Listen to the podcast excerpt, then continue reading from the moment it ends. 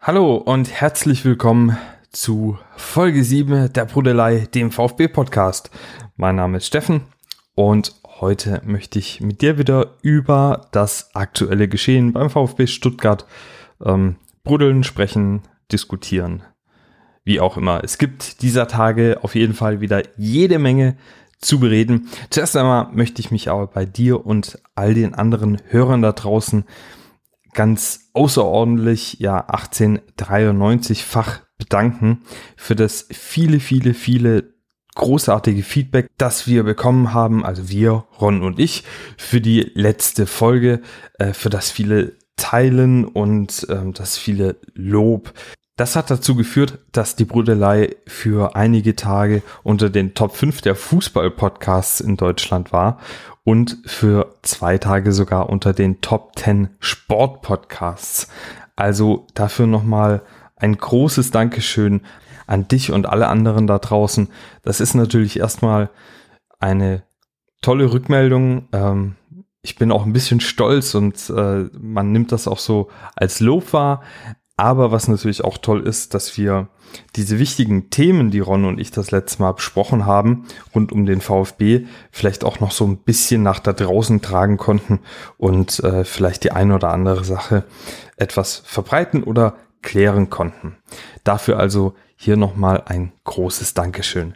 Dann möchte ich noch eine kurze Korrektur zum letzten Mal anbringen. Und zwar äh, hier ein Danke an Ed Kesselhelden von Twitter Sie hat mich nämlich korrigiert. Der Banner, den ich das letzte Mal angesprochen hatte, äh, auf dem stand keine virtuelle MV, war natürlich nicht nur vom Kommando Cannstatt, sondern gesammelt von der Cannstatter Kurve. Danke hier auch nochmal an die Korrekturen, nicht, dass ich hier Blödsinn erzähle. So, dann wollen wir gleich mal mit dem aktuellen Transfergeschehen anfangen. Äh, ich habe dir natürlich wie immer alles was ich finden konnte und was ich jetzt anspreche, in den Show Notes verlinkt. Bei der Zugangsseite ist der VfB laut goal.com und Spox neben FC Augsburg und Southampton angeblich am 26-jährigen Jozo Simonovic interessiert. Der war bis zum Sommer letzten Jahres bei Celtic Glasgow unter Vertrag, ist seither vereinslos. Äh, der ist ein äh, Innenverteidiger, recht robust und kopfballstark, ist auch alle U-Nationalmannschaften Kroatiens durchgegangen. Allerdings, und das ist auch wohl der Grund, warum er nicht mehr bei Celtic Glasgow unter Vertrag ist, ist dieser Spieler sehr verletzungsanfällig. Ich halte das daher nicht für sehr wahrscheinlich, dass an dem Gerücht wirklich was dran ist. Ich kann mir durchaus vorstellen, dass man sich im Winter vielleicht mal mit ihm auseinandergesetzt hat. Aber ich denke nicht, dass man da äh, ja einen jüngeren Holger Bartstube jetzt nochmal quasi ins Team holt und den Kader dadurch weiter aufbläht, ähm, zumal der so auch gar nicht so wirklich in Sven Mislintats äh, Beuteschema passt. Ne? Ähm, weder ist er unter 20 noch ist er Franzose. Ja, und laut dem Boulevardblatt mit vier Buchstaben steht äh, Rino Matarazzo vor einer Verlängerung seines Vertrages bis 2024, soll allerdings eine Ausstiegsklausel äh, für das Jahr 2023 avisiert haben. Ähm, ja, äh, Ausstiegsklauseln sind ja so eine Sache, die Sven Mislintat normalerweise nicht macht. Ähm, Natürlich ist es auch so, dass äh, Rino Matarazzo, nachdem sich der VfB jetzt ordentlich etabliert hat in Liga 1, mit Sicherheit auch Begehrlichkeiten weckt. Das darf man ja auch ruhig mal als na, Kompliment vielleicht irgendwo auffassen. Ähm, und natürlich muss man auch der Wahrheit des Fußballgeschäftes vielleicht irgendwo ins Auge sehen, ähm, um zu sagen, naja, gut, der Mann wird jetzt vielleicht auch keine 20 Jahre beim VfB bleiben. Also wenn der jetzt bis 2023 bleibt ähm, und dann per Ausstiegsklausel gehen sollte, dann würde das ja zumindest mal heißen, dass wir bis 2023 sehr erfolgreich zusammengearbeitet haben. Und das wäre dann ja auch schon ein Grund zur Freude. Und dann hoffe ich einfach mal, dass äh, Sven Mislintats Trainerscouting mindestens genauso gut ist wie sein Spielerscouting. Auf der Abgangsseite haben sich ein paar Gerüchte bewahrheitet, die ich beim letzten Mal, das letzte Mal ist ja schon einige Tage her, äh, angesprochen hatte. Und zwar sind Ailton und Avuca tatsächlich weggegangen. Ailton zum FC Midtjylland nach Dänemark.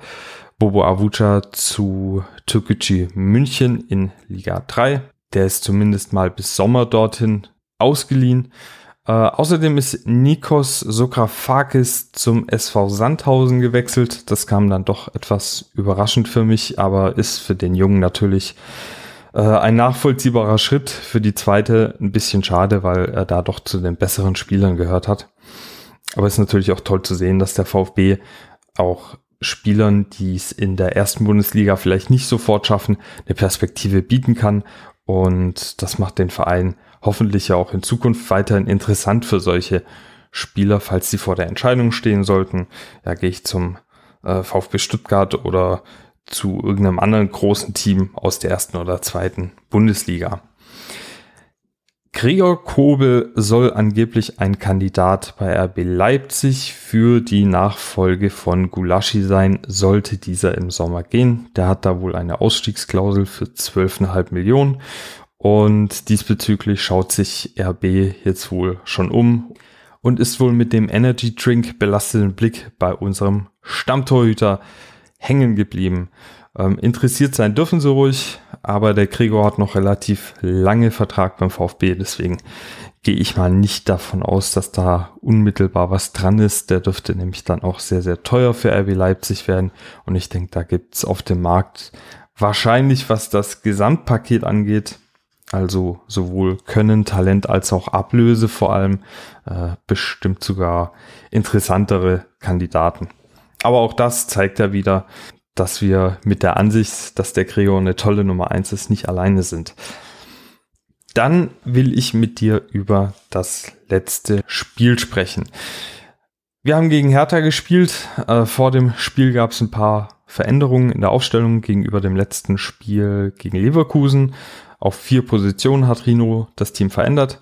Ähm, Atakan Karasor, Borna Sosa, Erik Tommy und Sascha Kalajdzic kamen für Kempf, Gonzales, Klemovic und Massimo in die Startelf. Und das Spiel ging na, ein bisschen zerfahren los. Nach drei Minuten äh, spielt Kunja einen sehr, sehr schönen Pass auf Luke Bacchio. Der zieht dann links in den Strafraum rein äh, zimmert den Ball dann aber auch links am Kasten vom eben genannten Gregor Kobel vorbei. Ähm, man hat dann ziemlich schnell gemerkt, dass Shiri Osmos eine lange Leine an diesem Tag äh, bevorzugt hatte. Es wurden viele Zweikämpfe doch sehr, sehr hart geführt.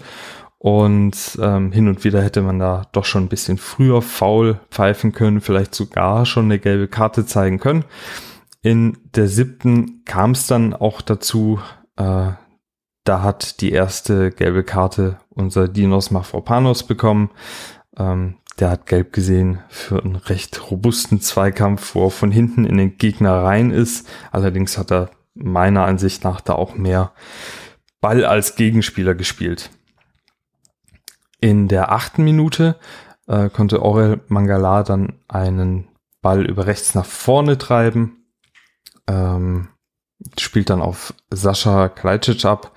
Äh, der lässt das Abspiel dann auf Erik Tommy prallen, der den Ball dann zu Endo weiterleitet und der startet dann so Richtung äh, 16er durch, spielt den Ball wieder zu Sascha und Sascha leitet den Ball dann wirklich genial in einem Doppelpass mit der Hacke in den Strafraum weiter. Äh, Endo kommt dann wieder an den Ball und sein Schuss, der ja, verkümmert so ein bisschen auf dem Weg zum Tor war dann leider nicht so ganz gefährlich. Jaschan konnte dann den Ball doch recht easy halten. Äh, war aber eine coole Szene und hat dann auch direkt gezeigt, dass der VfB gewillt ist, hier so schnell wie möglich das 1 zu 0 zu erzielen und nicht erst lange abzuwarten. Ähm, in der elften Minute kam es für mich dann zu einer kurzen Schrecksekunde und zwar ist äh, Dinos Mafropanos zu einem Kopfball hochgegangen, ist da irgendwie so ein bisschen über den Gegner, Gegenspieler drüber gesprungen und äh, bei der Landung ist er voll auf der Hüfte aufgekommen und mit seiner Hüfte und dem unteren Rücken, da hat er ja schon öfter Probleme gehabt und da haben bei mir schon alle Alarmglocken geläutet, dass der Gute äh, hoffentlich nicht so schnell wieder verletzt runter muss. Ähm, nur zwei Minuten später ähm, hat sich dann Oel Mangala nochmal deutlich gezeigt, indem er Toussaint von hinten richtig, richtig gut umgetreten hat. Das hätte er auch locker gelb geben müssen eigentlich.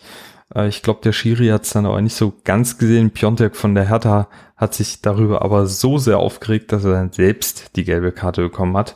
Da stand es dann also zumindest mal nach gelben Karten 1 zu 1. Äh, es war auf jeden Fall bis dahin ein sehr hartes und zerfahrenes Spiel. Äh, man muss aber sagen, dass von der Hertha so nach den ersten ja, drei, vier Minuten gar nichts mehr in Richtung des VfB-Kastens kam und der VfB mehr und mehr nach Lücken gesucht hat, um irgendwie nach vorne durchzubrechen. In der 20. und 23. Minute gab es dann auch Angriffe, die exemplarisch so ein bisschen für das Angriffsspiel der Hertha in der ersten Elf standen.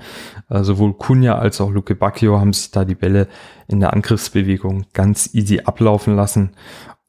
Lag aber auch daran, dass keiner der Mitspieler der Berliner irgendwie mal mitgelaufen ist und sich angeboten hat. Also ganz oft hat man einfach gesehen, dass die Hertaner zwar bis hm, so 40 Meter vorm Tor ein bisschen kombinieren konnten, dann gerne mal so einen äh, etwas längeren Pass in den Lauf gespielt haben von irgendeinem der Angreifer und ja, der sich dann festrennen musste, weil quasi äh, der Rest der Mannschaft gar nicht hinterhergelaufen ist. Was mir ganz gut gefallen hat, ist, dass Förster ein wirklich ordentliches Spiel gemacht hat. Ähm, das hat man auch in der 30. Minute gesehen. Da ist er in den Strafraum eingedrungen.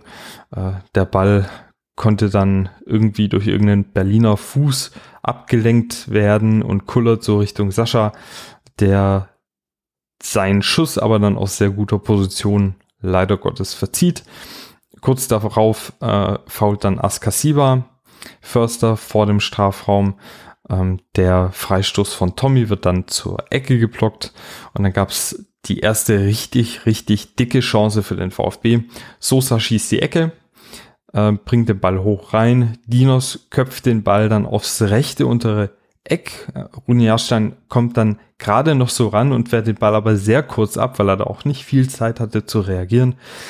Und unser guter Förster ist ein ja, müh zu früh gestartet und ähm, rennt deshalb am Ball vorbei. Der hätte dann nämlich nur noch äh, ja quasi ins Tor schieben müssen. Aber da war er, wie gesagt, ausnahmsweise mal zu schnell in seiner Bewegung nach vorne. Wäre sonst wahrscheinlich das verdiente 1 zu 0 für den VfB gewesen. In der 38. wurde Bonasusa dann auf links ähm, im Angriff geschickt, ging da an ein paar Hertanern vorbei, legt sich den Ball nochmal vor und Peter Pekarik setzt ihn dann recht übel um und bekommt dafür dann auch gelb. Sosa schießt den Freistoß dann selbst, bringt eine schöne Flanke in den Strafraum. Sascha steht dann da völlig allein im 16er, was man so auch selten sieht, und köpft den Ball allerdings auch sehr unnötig, äh, ja, so am Tor vorbei oder übers Tor. Hinter ihm wäre auch noch der Wova gewesen. Der Ball hätte aber so oder so eigentlich mal mindestens aufs Tor kommen müssen. Also auch hier eine große Chance in Führung zu gehen für den VfB. In der 40. kam dann die nächste Großchance. Äh, Wataru Endo erobert im Mittelfeld den Ball gegen Guendouzi, der kein gutes Spiel gemacht hat. Ähm, der chippt dann den Ball aus dem Lauf ziemlich cool in den Lauf vom Sascha. Der verheddert sie so ein bisschen bei der Ballannahme, weiß nicht so richtig, welchen Fuß er wie nehmen soll und legt den Ball dann auch rechts am Tor vorbei. In der 45. dann wieder ein Freistoß aus guter Position, circa 35 Meter halblinks vom Tor. Sosa durfte diesmal schießen, bringt den Ball hoch rein, nachdem Tommy überlaufen ist. Vorne lösen sich da einige VfBler gut. Sascha kommt dann an den Ball und köpft den ins Tor. Allerdings muss ich sagen, das sah erstmal ganz klar nach Abseits aus und so ist es auch erstmal entschieden worden. Der Video Assistant Referee hat es dann aber nochmal gecheckt und nach ein, zwei Minuten kam dann die Anzeige, ah, 1 zu 0 für den VfB und ich war erstmal so ein bisschen verwundert, weil das sah erstmal wirklich deutlich nach Abseits aus. In der Wiederholung hat man dann aber gesehen, dass Piontek mit seinem rechten Fuß das Abseits von Sascha Kalajdzic gerade so noch aufhebt. Ja, und so stand es dann 1 zu 0 für den VfB Stuttgart und so sind sie dann auch in die Pause gegangen. Fazit zur ersten Halbzeit ist, dass es ein ziemlich hartes Spiel war, Hertha aber kaum Ideen hatte. Der VfB hat quasi von Minute 20 an die Berliner in deren Hälfte festgespielt. Es gab viele gute Umschaltmomente, allerdings hat ähm, dann die Kaltschnäuzigkeit gefehlt, mal wieder. Eigentlich hätte man hier mindestens 2 zu 0 führen müssen. In der zweiten Hälfte ist in den ersten zehn Minuten erstmal nicht viel passiert. Der VfB hat sich den Ball so hin und her geschoben, äh, hat ab und zu auch mal die Härte so ein bisschen kommen lassen. Also hat da aktive und passive Phasen ganz gut eigentlich abgewechselt. Der gefährlichste Angriff ähm, kam dann in diesen ersten zehn Minuten in Minute 54 ähm, von Berlin nach einer Ecke von Kunja, die Silas dann aber klären konnte. Also war nicht wirklich viel.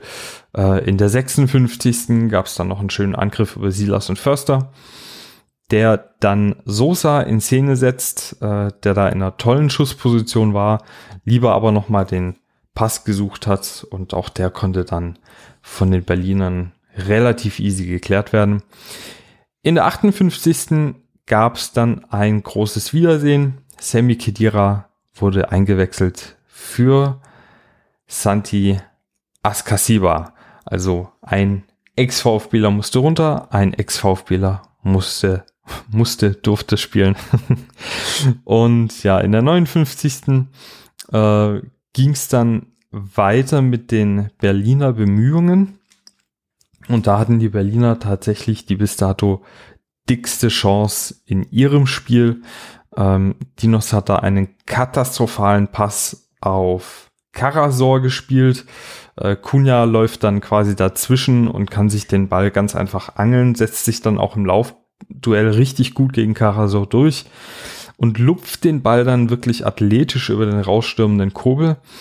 Anton köpft den Ball allerdings so ganz knapp übers Tor und da wollen wir mal kurz hören, was der gute Gregor Kobel dazu zu sagen hatte. Ja!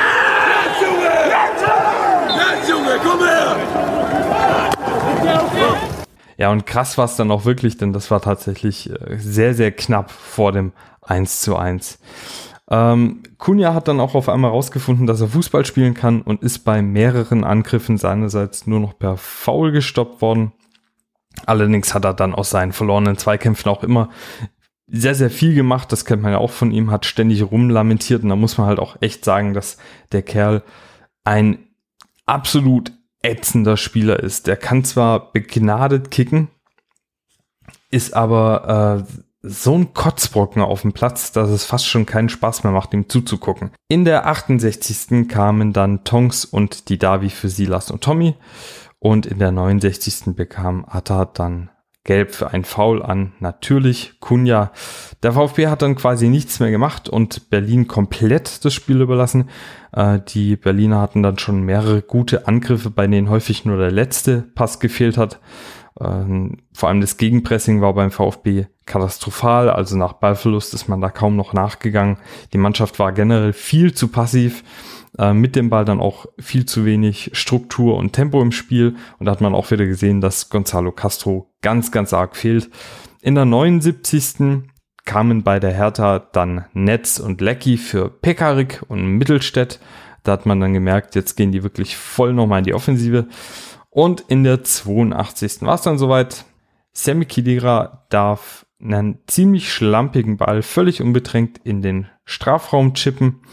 Äh, der Ball kommt irgendwie auf Netz in dessen Lauf, der von Tongi Kulibali quasi gar nicht gestört worden ist.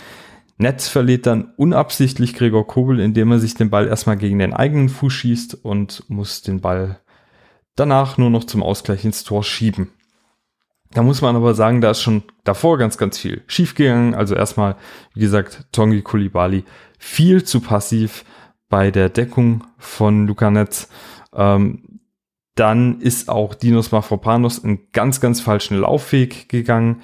Der steht Atta, der Luke Bacchio bewacht hat, quasi auf dem Fuß rum, statt den langen Weg im Strafraum abzudecken. Dann wäre er nämlich genau im Weg von Netz gestanden. Und auch zuvor muss Orel Mangala eigentlich schon viel mehr Druck auf Semi Khedira ausüben. War ein richtiges, richtiges Scheißtor, anders kann man das nicht sagen. Hertha hat dann aber nach dem Tor noch weiter gedrückt, also die wollten dann wirklich noch das 2-1 machen.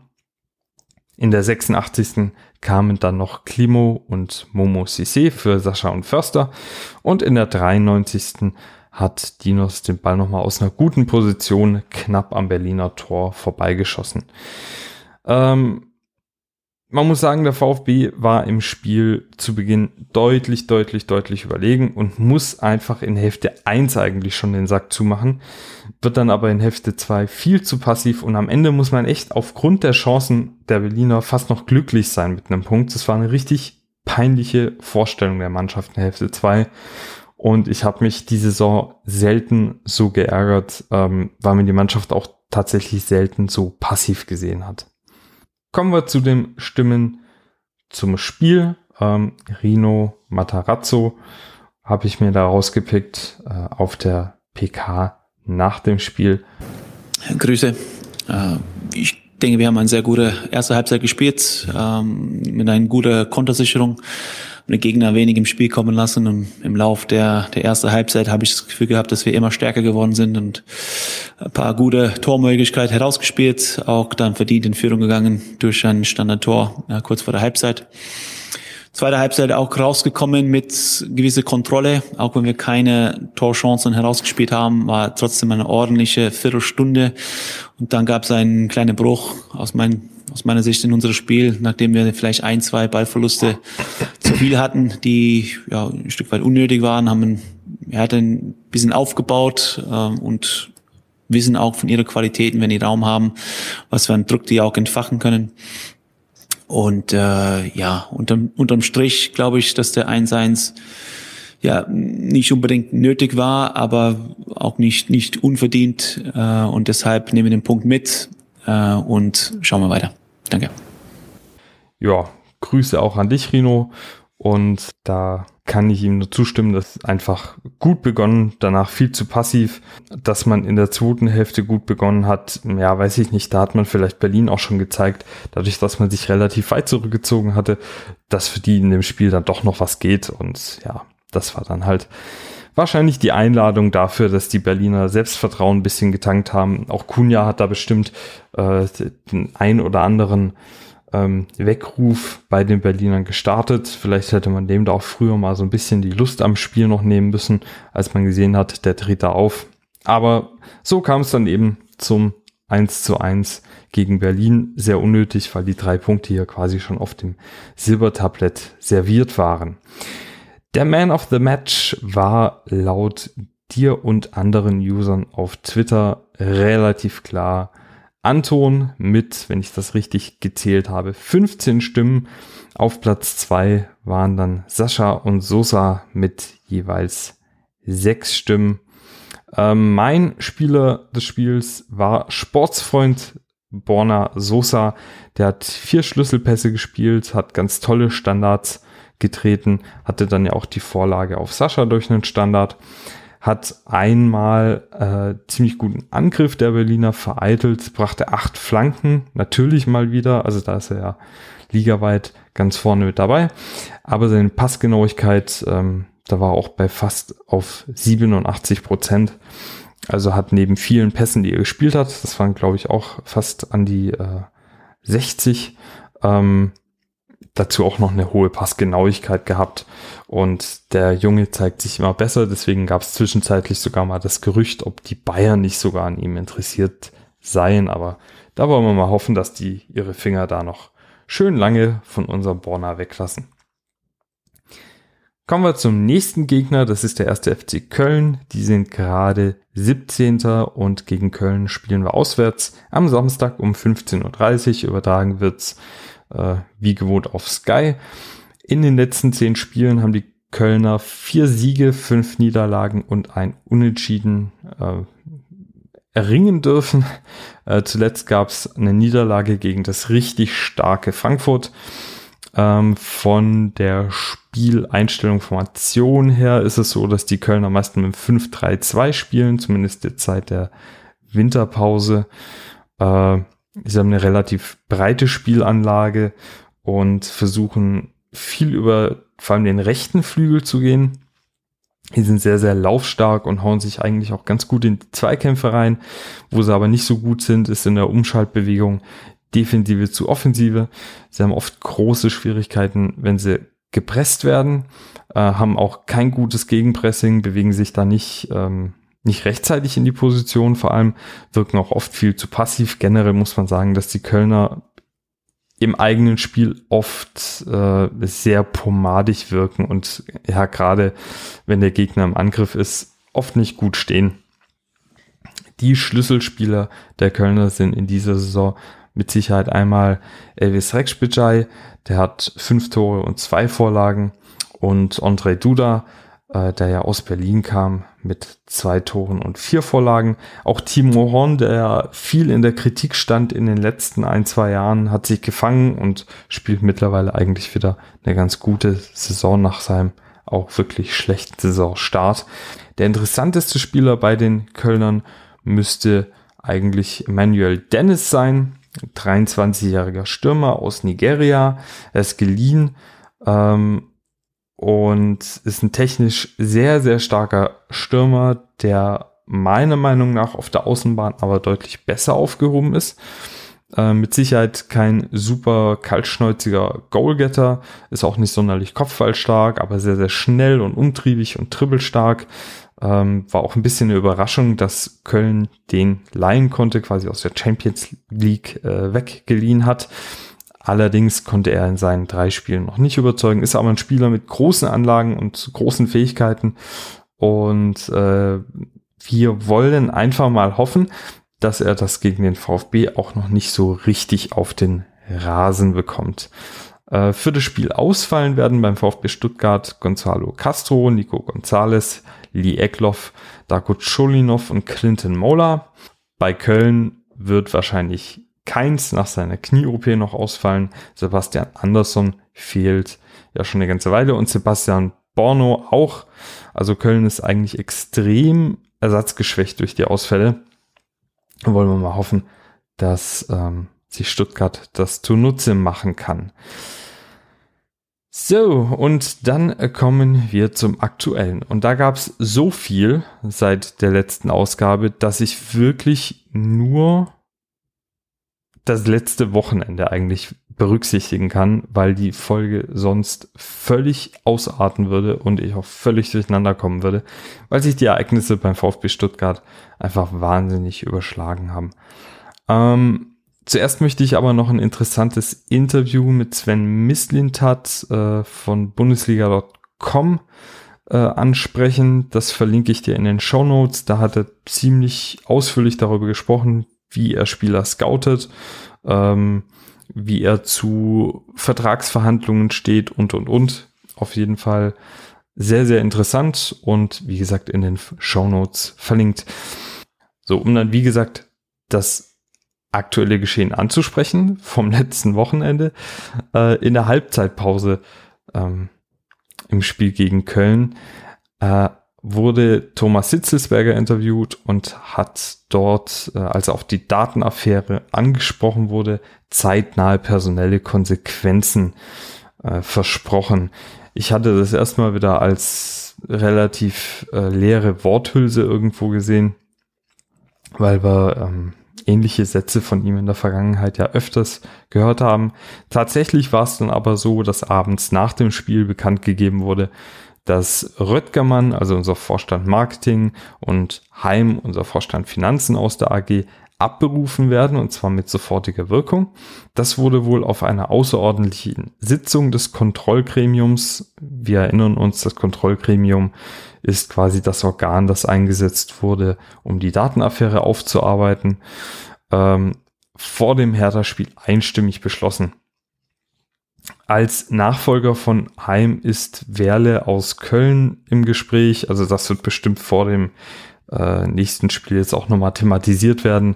Da muss ich sagen, da bin ich skeptisch. Erstmal ist Werle so ein Name, den man in der Vergangenheit immer wieder in Bezug auf den VfB gehört hat. Also weiß ich nicht, ob das nicht vielleicht einfach nur ein aufgewärmtes Gerücht ist.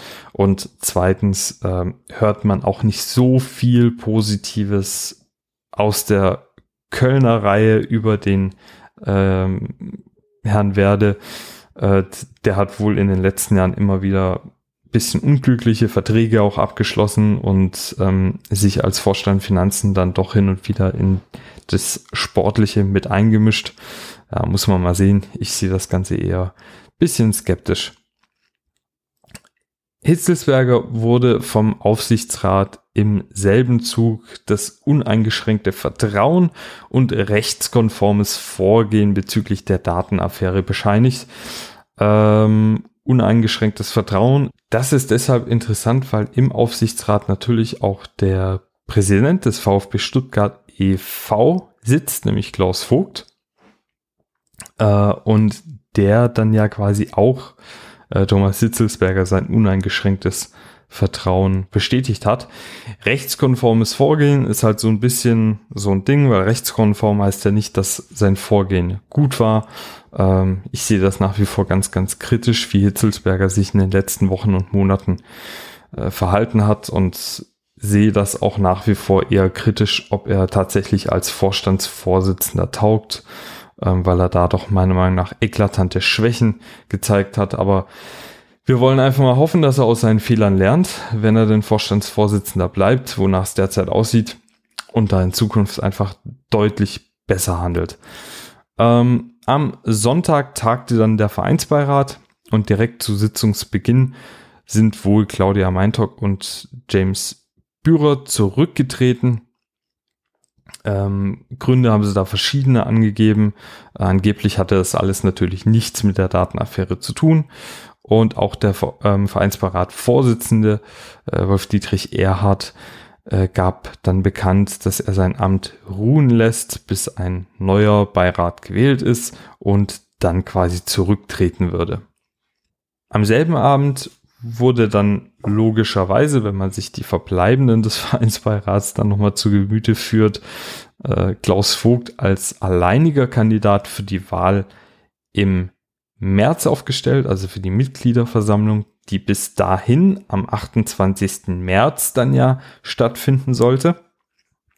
Das hatten ja kurz zuvor äh, der Herr Geise und der Herr Mutschler bekannt gegeben, dass sie sich da über Klaus Vogt hinwegsetzen und diese ähm, MV jetzt am 28. digital stattfinden lassen wollten. In Reaktion auf äh, sein mittlerweile alleiniges Dasein im Vorstand der AG hat Itzelsberger dann eine Steuerungsgruppe ins Leben gerufen.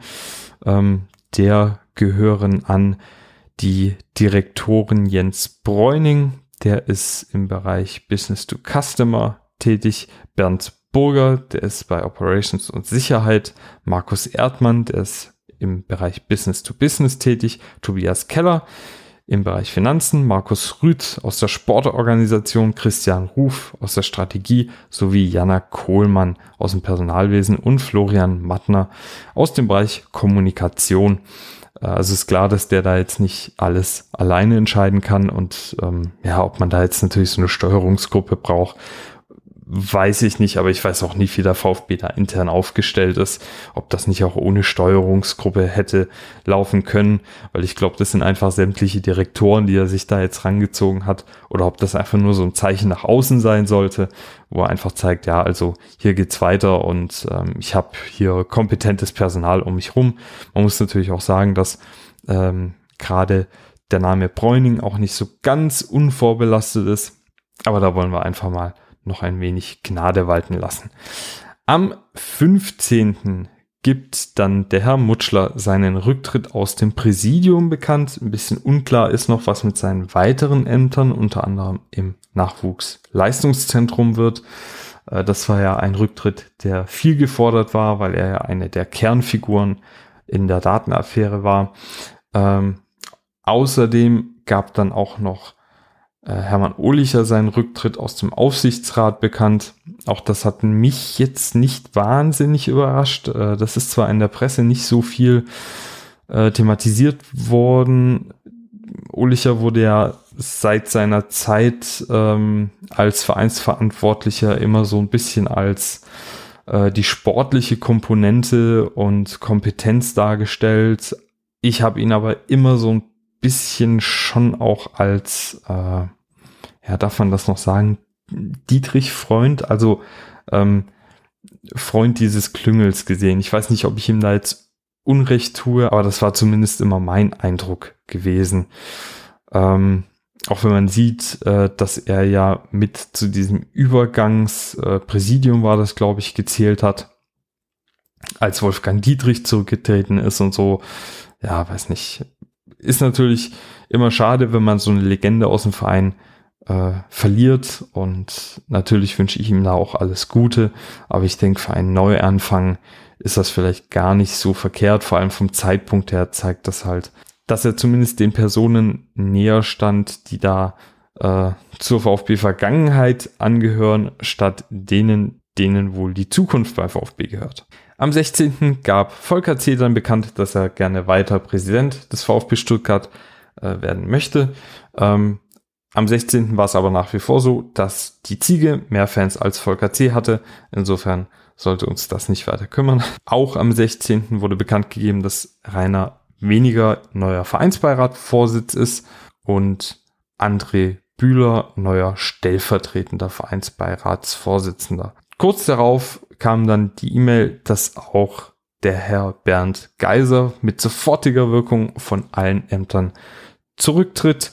Also war Klaus Vogt nunmehr auch allein auf weiter Flur im Präsidium der EV. Das heißt, wir hatten genau noch einen AG-Vorstand und äh, eine Person im Präsidium, also Thomas Hitzelsberger und Klaus Vogt, die scheinbar aus ihrer, ähm, ja, wie soll ich sagen, aus ihrer Fehde äh, dahingehend herausgekommen sind, dass sie die beiden einzigen Überbleibsel noch waren von diesem ganzen Streitgeschehen.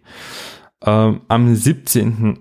haben die Mitglieder dann eine Mail von Klaus Vogt bekommen, ähm, und zwar, dass die Mitgliederversammlung verschoben und mit der Mitgliederversammlung 2021 zusammengelegt wird. Das Ganze soll im Juni oder Juli möglichst als Präsenz, wenn möglich sonst mindestens hoffentlich als Hybridveranstaltung stattfinden, also so ein Mix aus Online und Anwesenheit. Da bin ich mal gespannt, wie das stattfinden könnte, aber ich könnte mir vorstellen, dass man das dann vielleicht auch einfach im Stadion macht, ähm, wenn das Wetter passend ist, was wir auch mal hoffen wollen. Aus diesem Brief möchte ich dir ganz gerne noch den letzten Absatz kurz vorlesen, der meiner Meinung nach sehr, sehr interessant ist. Und zwar schreibt Klaus Vogt da, der VfB Stuttgart muss sich in einigen Bereichen neu aufstellen. Hier gilt ganz klar Gründlichkeit vor Schnelligkeit. Die Gremien werden sich hierzu abstimmen und die besten Entscheidungen für unseren VfB treffen. Der VfB Stuttgart muss weiter volle Transparenz zeigen, um das verlorene Vertrauen von Mitgliedern und Fans zurückzugewinnen. Unser Vorstandsvorsitzender Thomas Hitzelsberger und ich sind bereits aufeinander zugegangen und weiter im engen Austausch über die aktuelle Situation. Wir werden gemeinsam alles zum Wohl unseres Vereins geben, um auch aus dieser anspruchsvollen Zeit gestärkt hervorzugehen. Wir alle sollten uns vertrauensvoll und mit vereinter Kraft für unseren VfB einsetzen. Ich bin zuversichtlich, dass wir das schaffen und schnellstmöglich wieder Ruhe und Vertrauen in unseren Verein bekommen. Also auch hier zeigen äh, Klaus Vogt und Thomas Hitzelsberger, dass sie wohl durchaus bereit sind, ähm, den Schritt aufeinander zuzumachen und miteinander zu arbeiten. Ich habe zuletzt auch noch mal einen kleinen Aufruf gestartet auf Twitter bezüglich der Mitgliederversammlung 2017. Und zwar hatte ich dich und andere Twitter-User äh, darin gebeten, mir eventuelle Unregelmäßigkeiten, die festgestellt worden sind, einfach mal mitzuteilen. Und darauf habe ich wirklich viele, viele ähm, äh, ja, wundersame äh, Rückmeldungen bekommen, die zum Teil auch wirklich erschreckend sind, wie das damals ablief. Äh, ich würde dich natürlich bitten, auch weiterhin, wenn dir irgendwas einfällt, wenn dir damals irgendwas krumm und komisch vorkam, schreib mir auf Twitter eine kurze Direktnachricht, äh, kannst mir da auch Fotos schicken oder Videodateien oder oder, weil ich versuchen werde für die nächste oder übernächste Folge da auch mal äh, nochmal ein größeres Thema draus zu machen und alles mal zusammenzutragen. um einfach mal zu sehen auch, was könnte denn da schiefgelaufen sein bei dieser Mitgliederversammlung? Äh, wie kann man das in den Kontext drücken? Ist das in größerem Maße geschehen, dass da irgendwas nicht funktioniert hat oder waren das eher Einzelberichte oder oder? Ne? Also da ruhig äh, weiter dranbleiben. Ähm, ich habe mir dann auch mal angeguckt im Zuge dessen, was denn so die Daten sind, die der VfB bei dieser ganzen ja, Datenaffäre äh, von den Mitgliedern hätte weitergeben können.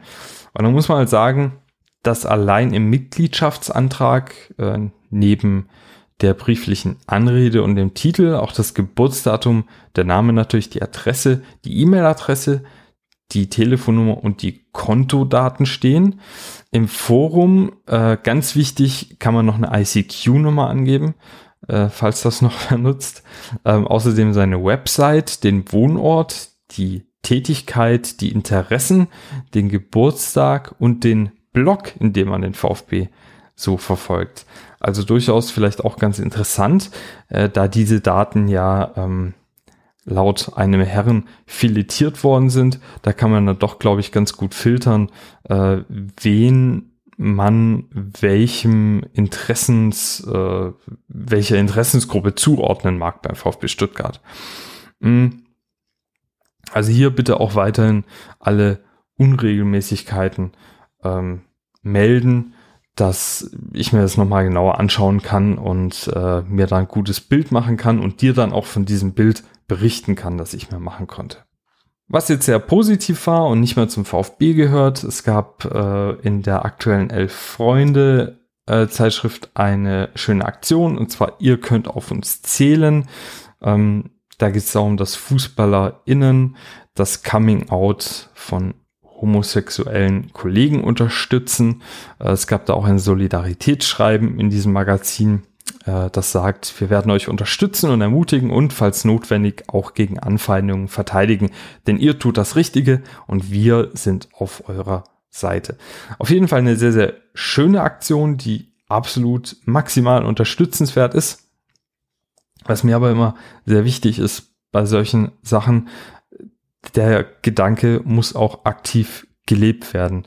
Äh, solche äh, Bekenntnisse sind immer toll und super und auch wichtig, dass man die regelmäßig wiederholt, aber das muss sich halt auch in Taten sehen lassen ähm, und darf nicht nur gesagt werden und da darf man sich jetzt auch nicht nur anschließen, um sich da irgendwie ja, selbst besser zu fühlen. Ja, weil Taten sind es, die die Welt für marginalisierte Menschen sicherer und besser machen. Das heißt also, jeder von uns darf sich da auch an die eigene Nase fassen und muss bei der nächsten homophoben Äußerung, die er hört, einfach nicht weghören, sondern muss da direkt reinkrätschen, aufklären und sich gegen solche Einstellungen massiv wehren. Äh, weil nur dann bringen solche Aktionen auch was, wenn wir das aktiv umsetzen. Ansonsten unterstütze ich die Aktion natürlich voll und ganz und halte das auch äh, für wichtig, da einfach ähm, Flagge zu zeigen. Damit haben wir das aktuelle Geschehen dann auch besprochen. Was ich noch kurz ansprechen möchte, weil der VfB das zuletzt äh, geteilt hat, ist, ähm, dass ich dich bitten würde, falls du es noch nicht bist, dich bei der DKMS zu registrieren. Da geht es um das Thema Leukämie. Ich bin da selbst registriert und durfte schon Knochenmark spenden. Es ist eine ganz, ganz wichtige Sache. Leukämie ist eine richtige Scheiße und die kann jedem von uns passieren. Und ich glaube, da ist jeder von uns froh, wenn man dann irgendwo auf der Welt einen genetischen Zwilling findet äh, und das eigene Leben da weitergeführt werden kann. Also, falls du noch nicht bei der DKMS registriert bist, es ist wirklich ganz, ganz easy. Du kommst da so ein Wattestäbchen in den Mund rein, ähm, da testen die deinen Speichel und gucken, welche Blutgruppe du bist und, und, und und nehmen dich dann da auf und für den Fall, dass du da irgendwann mal jemand spenden darfst, dann ist das auch wirklich nicht so ein Act. Das wird heute entweder über ähm, eine Blutentnahme gemacht, die ein bisschen länger dauert, oder tatsächlich noch über eine OP. So war es bei mir auch. Ähm, ich wurde da, glaube ich, eine Dreiviertelstunde lang am Becken operiert. Äh, da wird dann ein bisschen Knochenmark rausgenommen und ja, man bekommt da eine Woche quasi Krankenurlaub und ein gutes Abendessen und hat aber halt was ganz, ganz Tolles getan und hat da auch keine negativen Nachwirkungen dann davon. Natürlich ist jede OP immer ein Risiko, aber ich finde, wenn man die Möglichkeit hat, das Leben eines anderen Menschen zu retten, dann ja, ist es das Risiko wahrscheinlich wert. Das muss natürlich jeder für sich selbst entscheiden, aber ich kann nur daran appellieren, wenn du noch nicht bei der Knochenmarkspendedatei registriert bist, mach das bitte. Das wäre eine ganz, ganz tolle Sache. Ich möchte jetzt noch kurz zu den Fragen von dir und anderen Hörern kommen. Der Lesender von Twitter hat gefragt, wer die Haare beim VfB am schönsten hat. Da muss ich sagen, für mich ist das ganz klar Daniel The Weekend Didavi, also dem sein äh, Mob auf dem Kopf finde ich einfach grandios. Snooze Button hat gefragt, was erlaube C? Und da denke ich, äh, der erlaubt vor allem, dass sich mehr leere Flaschen in seinem Freundeskreis tummeln als in Trapatonis Wortschatz. Dima hier hat gefragt, was wird die Rache von Palpatine Port sein? Und da denke ich, ähm, er zieht sich in seinen halbfertigen, allerdings voll funktionsfähigen Daimler-Stern zurück und wird von dort nochmal die ein oder andere Attacke gegen Vogt Skywalker starten. Moritz hat jetzt gefragt, was ist denn ein Knochenödem? Was kann man dagegen tun? Und das hat er gefragt, weil der Lee Eckloff ja schon eine ganze Weile mit dieser Verletzung ausfällt. Der hat nämlich ein Knochenödem am Sprunggelenk Jetzt ist es so, dass äh, Knochenödem zwar ein Wort ist, das man in den vergangenen Jahren immer öfter gehört hat, dass die Evidenz dazu aber äh, spärlich ist. Also grundsätzlich versteht man unter einem Knochenödem, dass sich Gewebeflüssigkeit im Knochen zeigt und in Knochen eben auch Platz fordert. Das heißt, wenn man ähm, ein MRT macht oder eine Computertomographie, dann sieht man eben einfach, dass äh, der Knochen an dieser Stelle ja wie so ausgehöhlt ist man sieht vielleicht auch, dass sich dort Eiweiße zeigen, also quasi Entzündungsflüssigkeit.